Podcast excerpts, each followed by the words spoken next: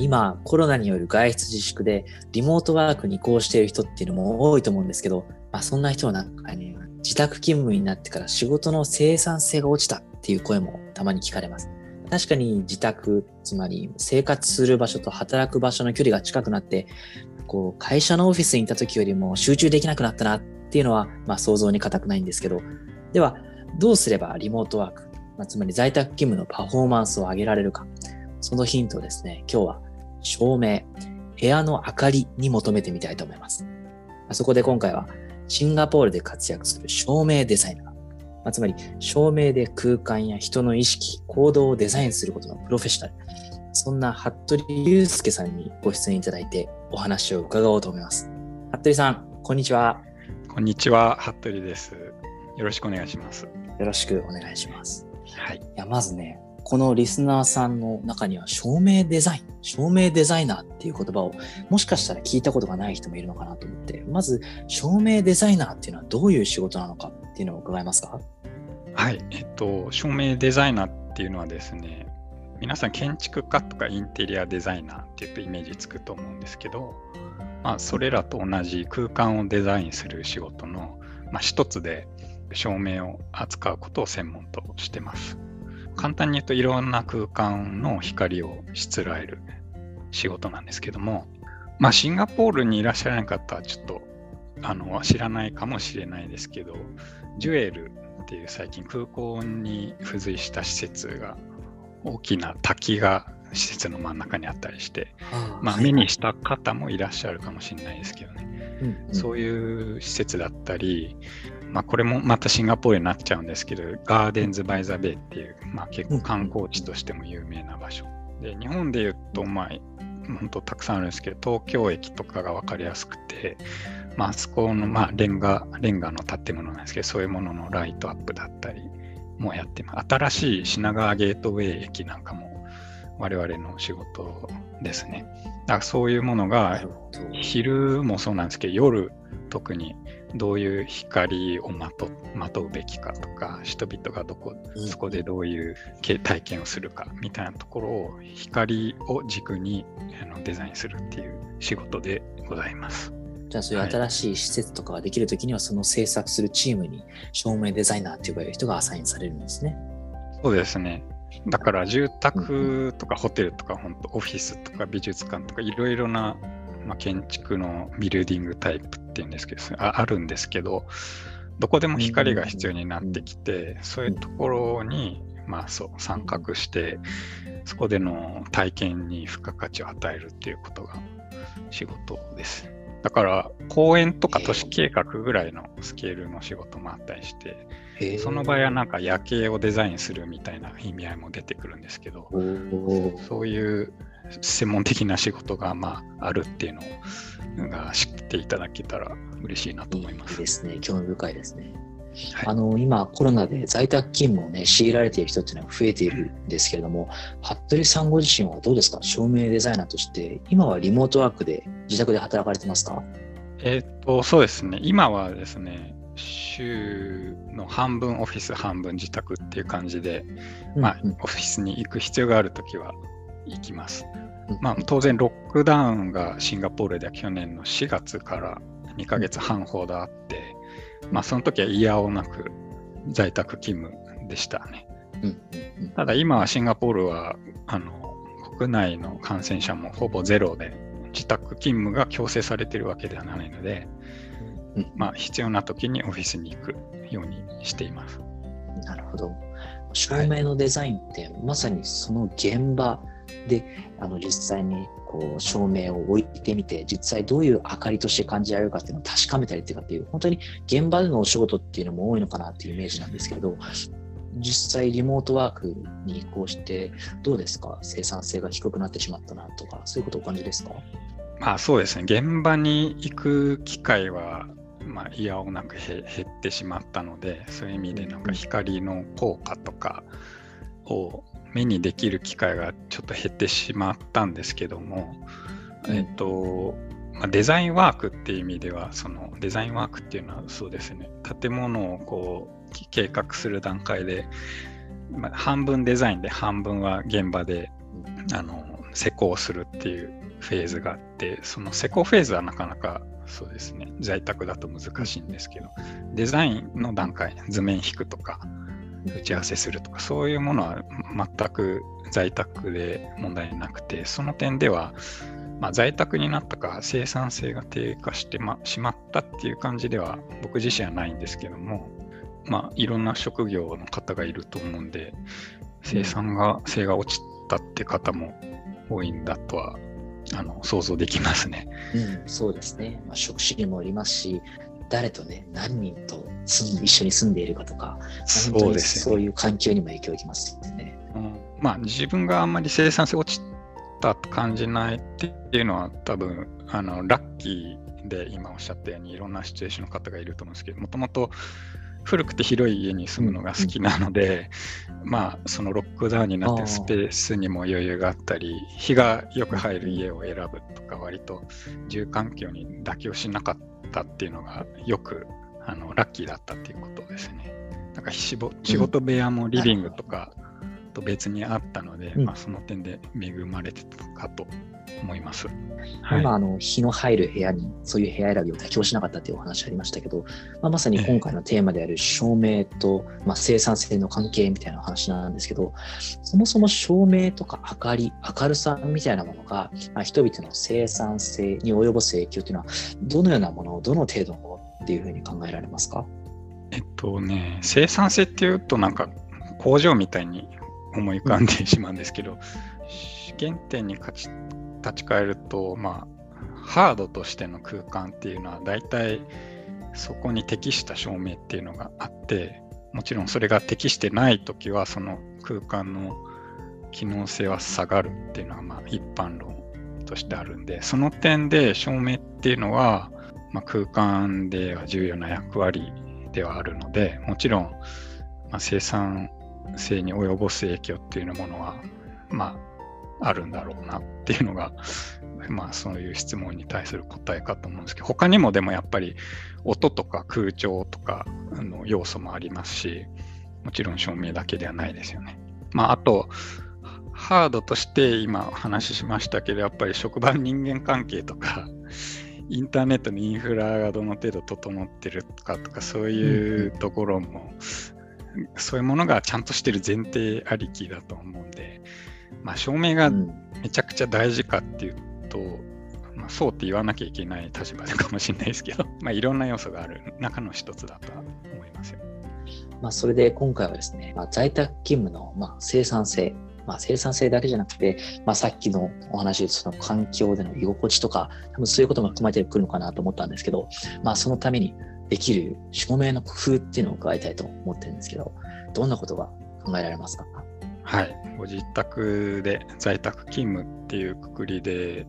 とまあ、提案になりますけど、6つぐらいあるかなと思ってるんですよ。うん、まあ、1つには、何ですかね、在宅勤務になるってことは、その家っていう空間に仕事場っていうことと住宅っていうものの2つの機能が混じり合うことを意味するんで、うん、そういう意味で、まあ、仕事に必要な光っていうものと住宅、住むっていう機能に必要な光っていうのは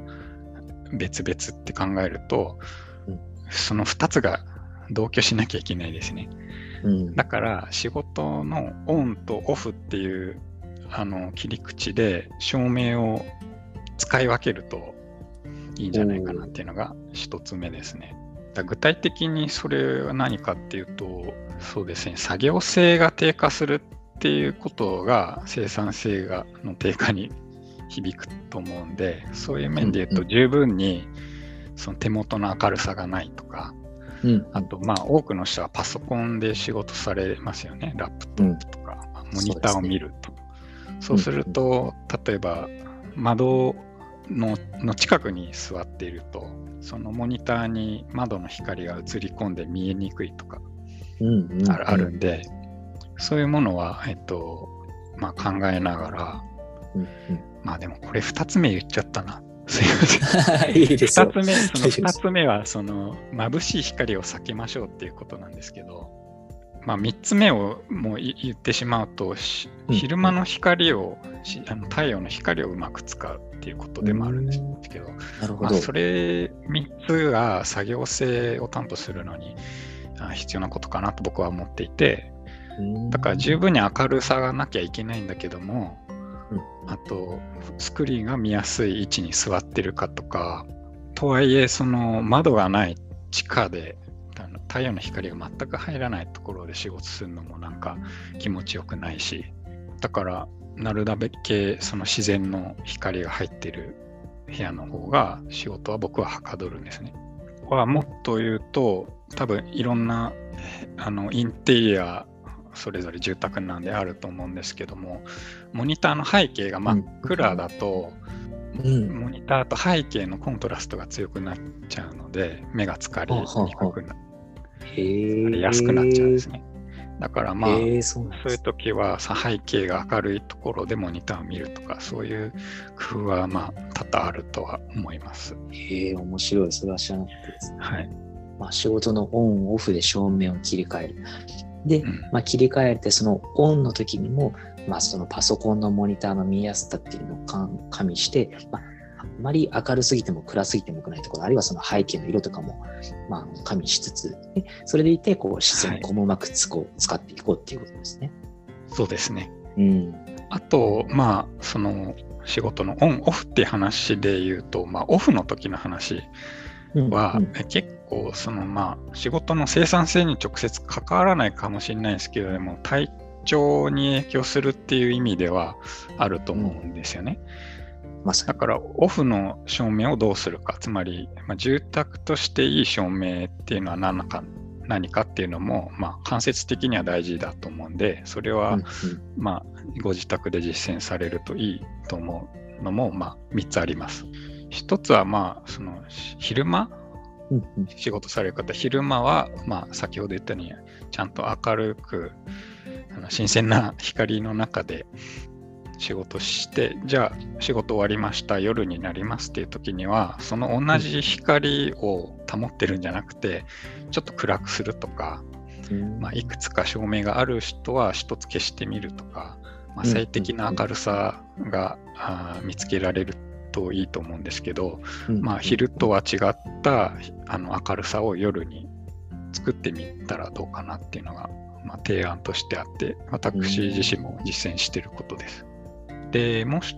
もっと言うとですね、まあ、2つ目なんですけども、はい。その色温度っていう、まあ、言葉を耳にした方はいるかもしれないですけど、うん。まあ、改めて説明すると照明の光にも、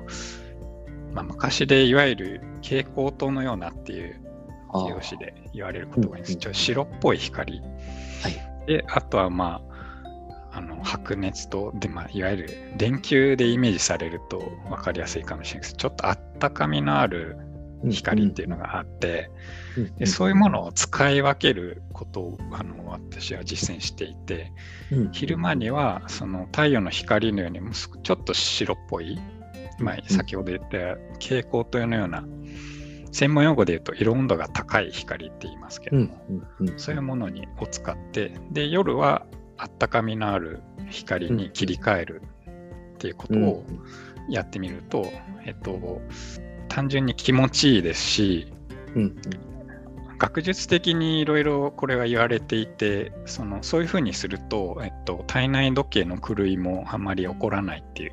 あ言われてるんですね。サーカディアンリズムとも言わうん言われてこれもまあ聞かれた方多いと思うんですけど、まあ、睡眠障害になりにくいとかそういうことは言われてるんです。ちょっと真偽のほどほどは私も学者じゃないし医者でもないんでうんあのうんわかんないですけども、まあ、実際に実践してみると、その色温度を変えるっていうのを昼と夜で変えるっていうのは、まあ、気持ちいいですね、単純に。うんうんうん。生活空間として。はい。そうですね。居心地がいいですね。うん。で、3つ目は今の延長上ですけど、まあ、できない時もあるんですけどね、正直言うと、うんうん。睡眠前にモニターとか、スマホをあんまり見すぎない。っていうことですね。まあ実際は寝る前に YouTube とか見続けちゃう時もありますけど、ね、まあ、それはいろいろ言われてることで実際にはどうかわかんないですけど、実践してみてはいいいいんじゃないかっていうところです。まあ、仕事のオンとオフの照明を切り替えるっていうのと、まあ、そのために自然光をうまく使う。眩しい光は避ける。その時に色温度を意識して、その時の時間帯とかに合わせて調整をして、夜の照明は暗めにしたり、睡眠前にはできるだけモニターは見ない。気をつけないと、ね、いうことです。まとめてくださってありがとうございます。本当になんかすごく実践できそうな tips をね、あの教えていただいたんですけど、本当にその自宅の照明を自分の手でこうデザインしていく場合、一番大切なこと、一番意識しておきたいことっていうのは何だと服部さん思いますか？あそうですね。あの、まあ、なんですかね、照明って、まあ、言ってしまえば、あの主観的なものなんで、自分の好きな照明、嫌いな照明っていうものを、まあ、それぞれ考えて実践してもらうのが、まあ、一番いいんじゃないかと思うんですよ。いろいろ言ってきたんですけど。うん、で、あの、まあ、僕も含めていろんな人がいろんなことを言うと思うんですけど、照明に関しても、まあ、在宅勤務になってから今みたいなチップスがあのウェブ上にもいろいろ転がってたりすると思うんですけど、まあ、どれが正しいかっていうのは自分で見極めてもらうのが正しいと僕は思っています。だからそのまあ、うんうん、この件に関してじゃなくてまあ、インターネットのリテラシーとして当然なんですけど、うんうん、書いてあることを鵜呑みにしないで実践してみて、まあ、実践して間違って死んでしまうわけじゃないんで 実際にやってみてで、まあ、迷ったりしたあの私みたいな、